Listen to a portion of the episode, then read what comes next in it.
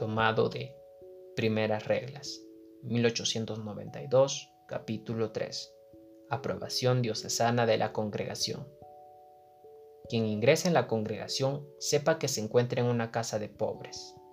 Por amor a Jesús, que se hizo pobre por nosotros, deberá estar totalmente dispuesto a someterse a todas las privaciones e incomodidades de una pobreza verdadera y real, sea la comida, la ropa o el alojamiento.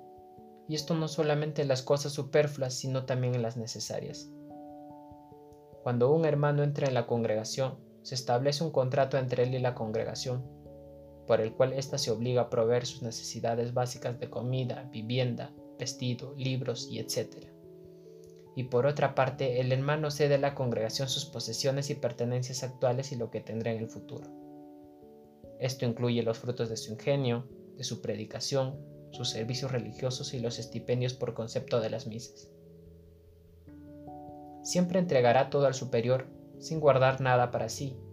En cuanto al título de propiedad de los bienes familiares, los mantendrá, pero sin posibilidad de administrarlos. En todo caso, deberá entregar los frutos a la congregación mientras siga como miembro de ella.